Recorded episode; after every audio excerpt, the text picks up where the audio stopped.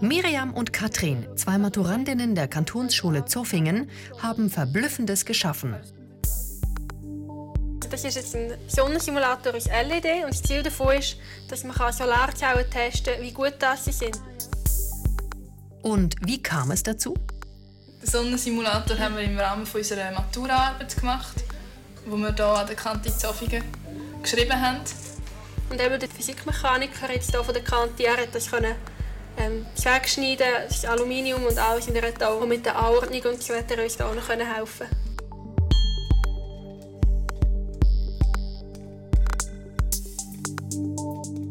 Verblüfft haben Miriam und Katrin auch mit ihrem Vorgehen. Wir haben eigentlich von Anfang an gedacht, wir wollen zusammenarbeiten mit einer Hochschule, weil das ist eigentlich immer gut. Und die ETH hat uns dann an Tempa verwiesen, weil dann das Photovoltaikinstitut eben an Tempa ist und nicht mehr an der ETH. Und sie wollen ihre Zellen, die sie daran forschen können, messen. Und wir haben eigentlich genau das Gerät gemacht, das sie brauchen. Und sie genau. es auch einsetzen in der Forschung.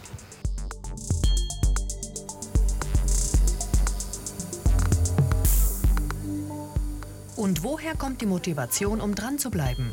Es ist schön, wenn man sieht, dass die eigene Arbeit auch geschätzt und belohnt wird und dass wir jetzt können bei Schweizer Jugendforsch beim Wettbewerb mitmachen und dort von über 500 Arbeiten eine von diesen 64 sind, die ausgezeichnet worden sind. Und zusätzlich haben wir einen Sonderpreis gewonnen von Schweizer Jugendforsch, wo wir neun Tage auf Dänemark können, in einem Science Camp und dort forschen über Energie, Medizin und Nanotechnik.